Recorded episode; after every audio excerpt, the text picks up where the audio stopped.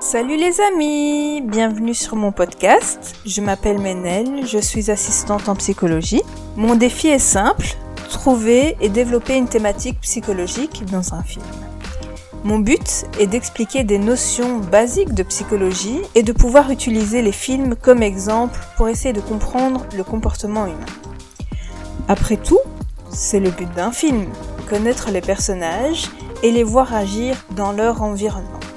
Maintenant, posez-vous, prenez-vous un café ou un thé et partez à la découverte avec moi. Bisous les amis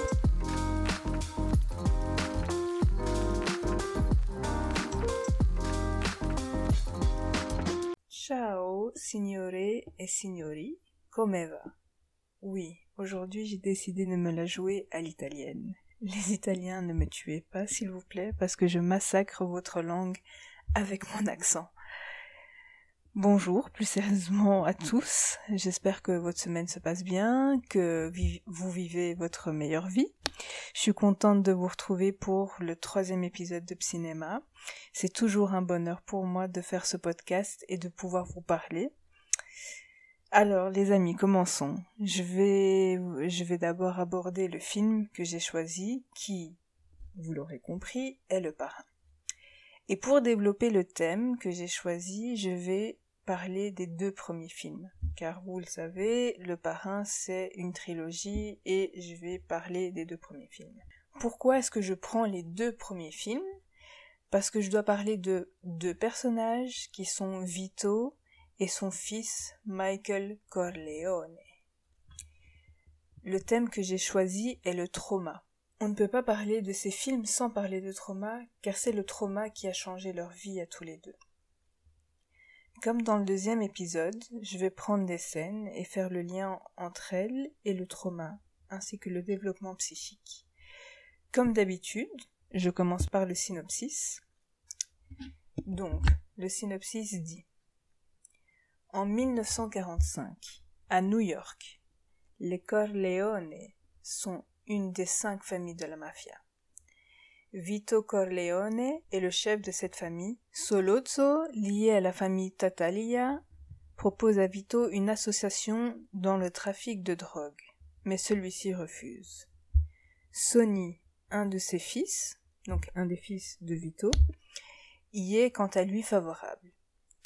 Afin de traiter avec Sonny, Solozzo tente de faire tuer Vito, mais celui-ci en réchappe.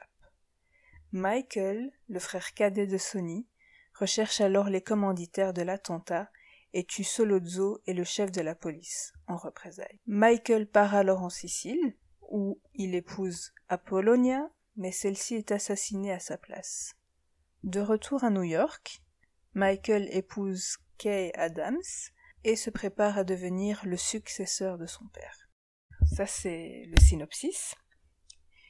Alors, une chose importante avant de commencer, c'est, surtout afin de ne pas vous perdre dans la ligne du temps, les scènes que je prends de Michael datent d'à partir de 1945, et les scènes de Vito correspondent à sa vie avant ce qui est montré dans le, dans le premier film, c'est-à-dire son enfance, sa vie adulte, car euh, si vous avez vu euh, la trilogie, vous savez que le parrain 2 est consacré à la vie euh, de, Vito, comment comment est-ce qu'il a enfin comment est-ce qu'il a grandi, son histoire, etc.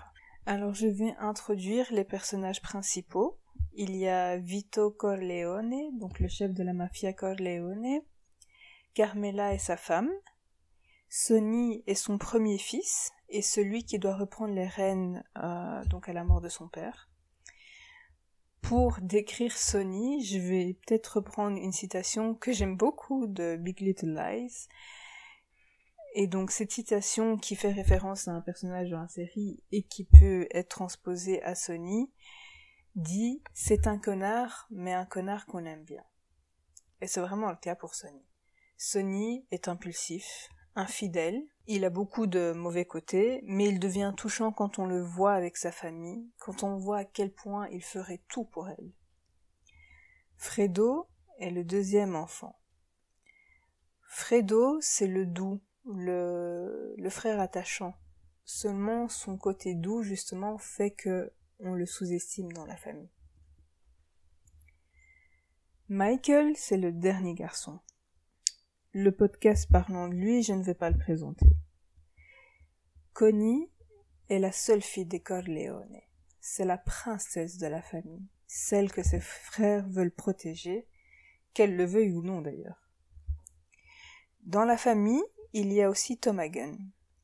Tom est le meilleur ami de Sonny et est considéré comme le quatrième frère. Alors, comment est-ce que Tom a intégré cette famille? En fait, il n'avait pas de famille et Sonny l'a ramené à la maison. Vito l'a vite considéré comme son fils.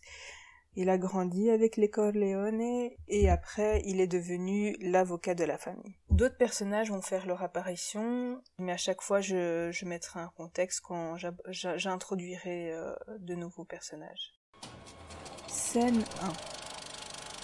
Alors, je vais mettre deux scènes en lien, l'une faisant partie du premier film et l'autre du deuxième film. Vito a perdu toute sa famille en peu de temps et Michael a presque vécu le même trauma euh, car il a failli perdre Vito dans le premier film. Cela, je pense, créer un trauma pour eux deux. Je vais d'abord aborder le trauma de Vito. Donc, ça se passe en 1901, dans la ville de Corleone en Sicile, que Vito, dont le nom à l'époque était Andolini, a d'abord perdu son père, qui a été tué parce qu'il a insulté le chef de la, mafia Sisio. Vito n'était qu'un enfant. Son frère a dit qu'il voulait venger son père et la mafia l'a donc tué.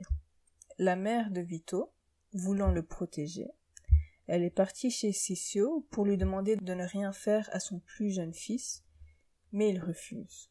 Sisio dit que s'il le laissait en vie, Vito voudrait le tuer. Sa mère se sacrifie alors, elle pointe un couteau sous la gorge de Sissio et crie à son fils de fuir.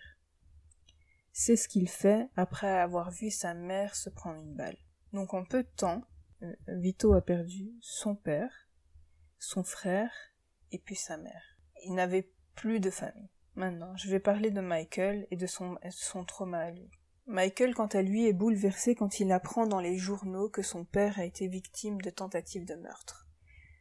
Michael a une relation compliquée euh, avec son père et sa famille avant cela. Il désapprouvait les actions de son père comme chef de la mafia, donc il a pris de la distance avec sa famille. Cependant, cette nouvelle l'a bouleversé et va le rapprocher de son père qu'il a failli perdre, et dont il ressent le besoin vital de protéger. Il retourne chez lui.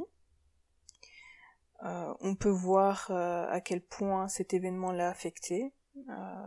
Michael est très silencieux, il est très passif.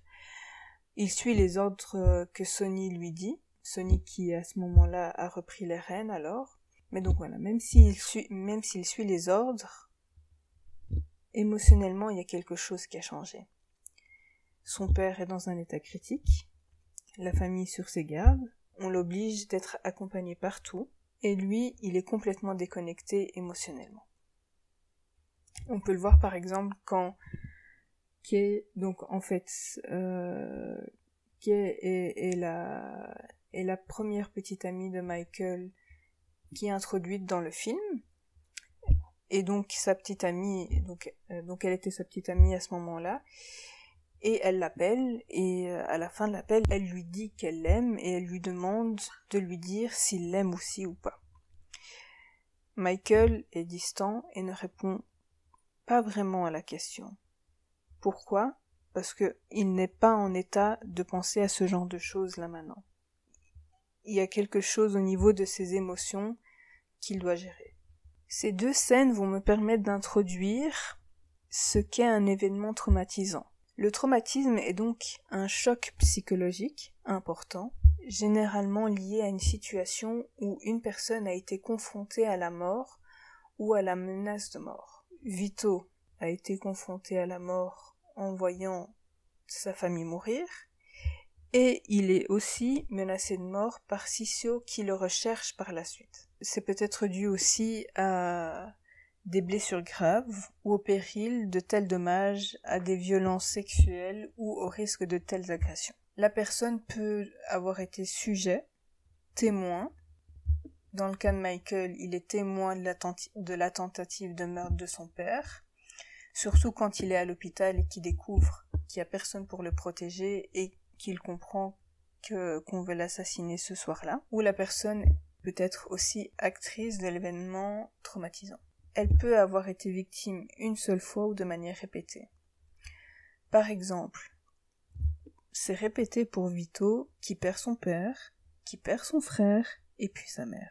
L'événement traumatisant est un événement hors du commun, imprévisible, qui ne doit pas être confondu, comme c'est souvent le cas, avec des événements de vie stressants comme les ruptures, les conflits ou les situations de deuil non traumatiques. Ça, c'est ce que c'est ce que des professionnels ont dit. Pour euh, essayer de faire une différence, je vais essayer de donner un exemple. Donc, si on prend le cas euh, de Vito, par exemple, qui voit sa, mère se faire assassiner, eh ben, c'est différent d'une personne qui perd, par exemple, un parent à la suite d'un cancer, car la personne est bien au fait que son parent est malade, et donc ce n'est pas soudain. Je ne suis cependant pas d'accord, moi, avec cette théorie, car euh, pour moi, un événement peut se montrer traumatisant sans pour autant remplir ses caractéristiques. Tout dépend de la sensibilité de chacun. Mais voilà, ça c'est mon avis à moi. Alors, un événement traumatisant produit une peur et ou un sentiment d'impuissance et ou d'horreur et ou de honte et remet en cause les valeurs essentielles de l'existence que sont la sécurité, le respect de la vie, la paix, la morale, la solidarité, etc. On peut poser l'hypothèse que ce sont des sentiments que Vito et Michael ont eu à ce moment-là. Send. Il y a un autre type d'événement qu'ils ont vécu tous les deux, et c'est l'exil. Comme j'ai dit, donc Vito, quand il est enfant, est cherché par les hommes de Sissio après la mort de sa mère. Car, comme il l'a bien dit à sa mère, si Vito est vivant, il finira par se venger. Donc les hommes de Sissio fouillent la ville pour le trouver, en menaçant les habitants. Mais Vito parvient à fuir la ville caché dans les bagages d'un ânier avec l'aide des gens du village. Il est envoyé à New York. Alors maintenant, imaginez-vous à sa place. C'est un enfant, je le rappelle. Il est tout seul. Il se retrouve dans un pays étranger il ne parle certainement pas la langue. Vous vous, imaginez le choc, quoi. Michael est lui aussi en exil. Et pourquoi est-ce qu'il est en exil? Afin de protéger son père qui est constamment menacé de mort, il décide de tuer celui qui en a après lui, ainsi que le policier qui le protège. En faisant cela, sa famille lui fait comprendre qu'il doit disparaître afin de ne pas se faire arrêter pour meurtre. Il est envoyé en Sicile, donc là dont son père est, originaire. En Sicile, il est aidé par des amis de son père. Il se retrouve sans sa famille, il ne sait pas quand il peut revenir, son père est toujours en convalescence, il n'a pas de contact avec ses frères, ni avec sa sœur, ni avec sa mère. Même s'il est originaire de la Sicile, de par son père, cela reste un endroit différent de celui où il a grandi. C'est un endroit inconnu pour lui. Alors, des études ont été menées sur la conséquence psychologique de l'exil chez les réfugiés qui, nous le savons, ont vécu des événements traumatisants. Ce qui a été observé chez eux peut être transposé dans le cas de Vito et, Michael. Il a été observé que la santé est aussi fortement fragilisée est mise à l'épreuve par les, différentes conditions de l'exil. Ces conditions sont la fuite du pays dans des conditions extrêmes. Dans le cas de Vito, c'est pour sauver sa vie, et dans le cas de Michael, c'est pour éviter la prison. Alors, cette fuite du pays se fait souvent dans l'illégalité, avec un risque létal, conditions de voyage extrêmes, trauma, etc. Les conditions de vie et de séjour sont précaires et provisoires. Et il y a aussi l'obligation de s'adapter aux normes du pays d'accueil. Ça a sûrement dû être le cas pour Vito qui ne connaissait rien de l'Amérique. Donc euh, il, est confronté à une autre culture. Donc les personnes en exil font face aussi à des ruptures culturelles, communautaires, familiales, matérielles, financières, euh, et aussi à une chute du statut social. Là, on peut le voir. euh, donc, euh, bah, j'ai déjà parlé de la rupture du lien familial, mais euh, là, je me permets d'insister sur la chute du statut social, car c'est ce qui est arrivé à Michael. Michael, qui était un soldat qui s'est battu pendant la Seconde Guerre mondiale, se retrouve avec la réputation d'un meurtrier qui se cache maintenant. C'est traumatisant aussi de par l'isolement, le déracinement, la perte de réseaux sociaux et familiaux. Alors pour Michael et Vito, ils sont tous les deux en rupture avec leur famille, ce qu'ils vivent mal. Il y a aussi une remise en jeu du sentiment d'identité. Par exemple, Vito change carrément même de nom parce qu'il s'appelait Vito Andolini et quand il est arrivé sur le territoire américain, on l'a appelé Vito Corleone. L'exil est aussi traumatisant de par les difficultés d'adaptation sociale, économique et linguistique. Scène 3.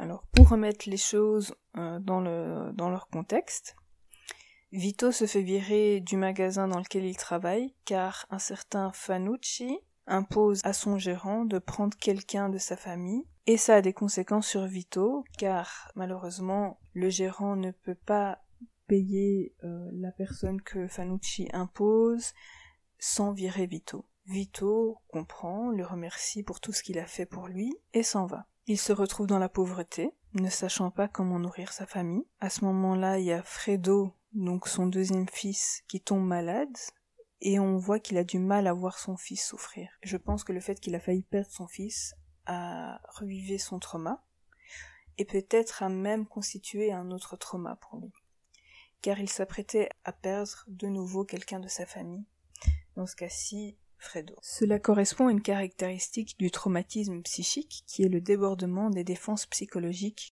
Comme l'événement traumatique est soudain, violent, et provoque la surprise, la personne a du mal à mettre en place des défenses psychologiques. Comme il n'est pas préparé, la personne ne peut pas réagir, car il n'a pas pu anticiper la violence de l'événement, ce qui le rend immobile sur le plan psychique. Je pense que c'est ce qui se par rapport à Vito, c'est-à-dire que le licenciement, c'est une chose, mais la santé de son fils, c'en est une autre. Et je vais alors introduire une autre caractéristique qui est l'effroi et qui peut être en lien justement avec le débordement des défenses psychologiques. Donc l'effroi est une réaction suite à une vive émotion et se traduit principalement par un état de sidération, d'effraction psychologique et de suspension de la pensée qui le rend incapable d'agir et de résister. C'est le cas pour Vito. L'effroi, c'est bien le mot qu'il décrit quand il voit son fils souffrir. D'ailleurs, dans la scène, je ne sais pas si vous avez remarqué, mais il est en retrait. Il est en peine terrible, il n'arrive même pas à regarder son fils quand il crie de douleur et que Carmela et, quelqu'un d'autre essayent d'aider Fredo. Comme résultat, il a commencé à voler avec Clemenza, qui était son voisin, pour subvenir aux besoins de sa famille. Fanucci, qui j'ai oublié de, le présenter, c'est quelqu'un qui demande des paiements aux commerçants en échange de sa protection. Cette protection qui devient de plus en plus chère, soit dit en passant, de telle sorte que les commerçants ont des difficultés à le payer. Et donc Fanucci, ben il est un moment, il apprend euh, les trafics de Vito et ses compagnons. Et ben, bien évidemment, il s'incruste. Voilà, il veut les contrôler. Donc il fait comprendre à Vito, voilà, vous êtes sur mon territoire, vous faites du business.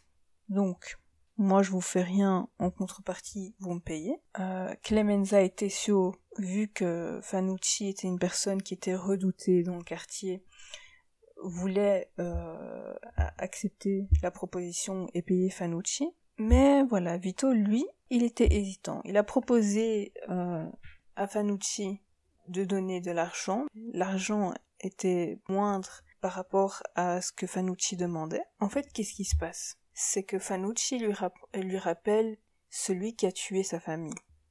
Lui qui était contre la mafia, il a compris qu'il devait agir et ne pas se laisser dominer par d'autres personnes pour lui et sa famille. Car s'il ne payait pas Fanucci, il savait que Fanucci s'en prendrait à lui. Donc, il trouve un accord avec Fanucci, mais qu'est-ce qui se passe?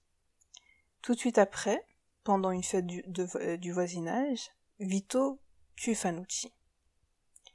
Fanucci mort, Vito gagne le respect du voisinage et commence à intercéder dans les conflits locaux et commence à gérer son propre magasin.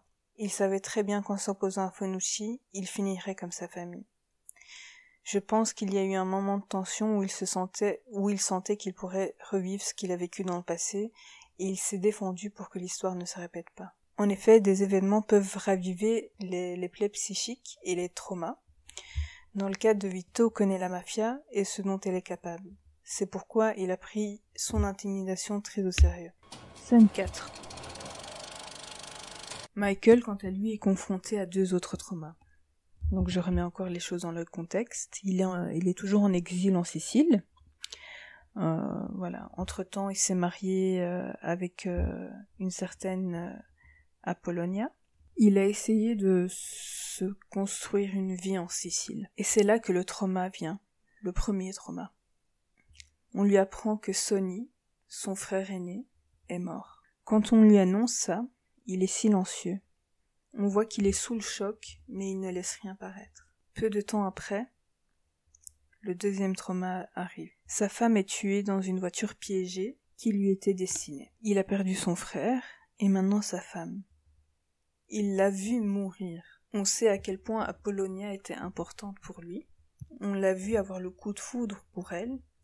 Il avait des plans d'avenir. Il lui faisait apprendre l'anglais afin de l'amener en Amérique avec lui. Après la mort d'Apollonia, son cœur a changé. C'est à ce moment-là qu'on se rend compte du traumatisme qu'il a vécu. La mort de sa femme est la chose de trop et il a changé radicalement de personnalité. Alors cette scène reflète une caractéristique du trauma psychique et c'est la situation de violence psychique liée à une menace vitale ou à des visions d'horreur. Dans ce cas-ci, c'est quand Michael euh, voit l'explosion de la voiture en sachant que sa femme est à l'intérieur, donc bien sûr qu'il est horrifié. Face à ce type de situation extrême en lien avec la mort, l'homme doit affronter et anticiper au plus près, dans une solitude infinie, son propre anéantissement, ce qui ne peut que provoquer une blessure psychique indélébile et transformer radicalement un individu. C'est le cas de Michael qui va changer de personnalité suite à cet événement. Je parle de changement de la personnalité dans le cadre du trauma. En effet, le traumatisme psychique semble avoir cette capacité de modifier de manière radicale à la fois l'état de santé, mais aussi le sentiment de continuité de l'identité chez le sujet, ce dont souffrent le plus ces personnes plusieurs mois ou années après, c'est de ce vécu de rupture existentielle entre l'avant et l'après du traumatisme, et de changement profond de leur équilibre. Ce que ça veut dire, c'est qu'ils ne se sentent plus les mêmes, et ces sentiments provoquent une douleur intense. Quand on voit Michael, le restant du film, on voit une autre personnalité. Fini le Michael qui croit en la justice et qui avait un esprit tendre.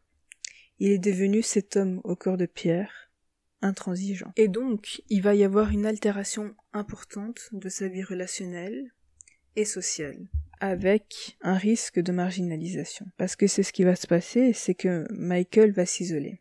De nombreux sujets peuvent aussi présenter à la suite du traumatisme des situations sociales et professionnelles dramatiques qui ont des conséquences néfastes sur le plan personnel familial. Dans le cas de Michael, sa place dans la famille a changé. Déjà parce que il devient le chef de la mafia. Et la perception que sa famille a de lui est différente. Je prends, par exemple, la fin du premier film. Kay, qui est devenu sa femme le voit se faire baiser la main comme un chef de la mafia.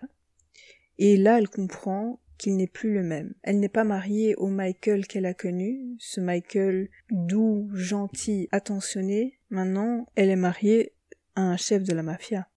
Scène 5. On va remettre encore une fois les choses dans leur contexte. Donc après que Vito ait tué Fanucci. Il a commencé son business, il a commencé donc à aider euh, les gens de son quartier, il a continué dans la criminalité, les affaires se portent bien pour lui. Comme tout va bien pour lui, il décide de retourner en Sicile. Déjà pour voir euh, les gens du village, mais aussi pour revoir Sissio. Vito se fait passer comme un importateur d'huile d'olive en Amérique et il veut demander un accord euh, professionnel avec Sissio en ce qui concerne son business. Seulement, il n'est pas venu pour faire du business avec Sissio. Quand Sissio s'étonne de son nom, il lui dit Corleone, comme le nom de notre village. Il demande alors à Vito qui était son père. Vito lui dit alors Le nom de mon père est Antonio Andolini, et ceci est pour vous. Et puis là, il l'a éventré avant de prendre la fuite. En faisant ça, il a vengé la mort de son père, de sa mère et de son frère. Ce point représente le fait que le trauma poursuit la personne pendant des années. Même si Vito a mené sa vie et a eu d'autres problèmes, il n'a jamais oublié ce que Sissio a fait à sa famille. Et à ce moment-là, puisqu'il en avait les moyens, il a décidé de le lui faire payer en le tuant. Michael fait la même chose, soit dit en passant. On le voit hein, à peu près à la fin du film, au moment où il prête serment en tant que parrain de l'enfant de sa sœur. Euh, et en même temps, on découvre toutes les personnes qu'il a fait exécuter par vengeance. Il a tué les chefs des autres familles euh, mafieuses de New York, donc Tatalia, Barzini, Stracci, Cuneo, euh, afin de ne plus avoir de guerre familiale et aussi d'assurer la protection des Corleone. Il tue aussi Mo Green à Las Vegas, euh, car c'était quelqu'un avec qui il faisait des affaires et euh, qui était le boss de Fredo, et il l'a tué parce qu'il maltraitait Fredo. Et puis surtout, il a, il a fait tuer Carlo, qui était le mari de sa sœur. Pourquoi est-ce qu'il l'a tué? Parce qu'il a été complice de la mort de Sonny. Ce qui s'est passé, c'est que Connie, donc euh, la sœur de Michael, euh, se faisait battre par Carlo. Et quand Sonny l'a su, ben, du coup, il s'en est pris à Carlo. Euh, il l'a bien tabassé. Et c'était pendant la période pendant la période où les, familles mafieuses étaient en guerre et donc du coup Carlo a décidé de s'allier avec l'une des familles afin de le tuer par vengeance et donc Michael quand il l'a su ben, il a fait exécuter Carlo sachant très bien que c'était le mari de sa sœur que sa sœur allait être veuve et que son filleul allait grandir sans père il y a deux caractéristiques euh, du traumatisme psychique que je n'ai pas développées, car je n'ai pas trouvé d'exemple dans les deux films. La première, c'est le non-sens et l'absence de représentation. Donc, d'un point de vue intellectuel, cognitif ou représentationnel, le traumatisme doit être envisagé comme un non-sens total. En effet, les sujets traumatisés sont l'incapacité de comprendre, de traiter et d'analyser ce qui leur arrive même longtemps après. Il y a cette impossibilité de donner une, signification au traumatisme. Moi personnellement, c'est pas forcément euh, une caractéristique qui je trouve correspond à Vito ou Michael car ils sont bien au fait de ce qui leur arrive ils comprennent très bien. La deuxième caractéristique, c'est le traumatisme relationnel et logique. Donc, des travaux ont mis l'accent sur les traumatismes relationnels de type logique et paradoxal, en particulier chez les victimes de torture ou de harcèlement sexuel qui maintenaient une relation justement avec leur agresseur.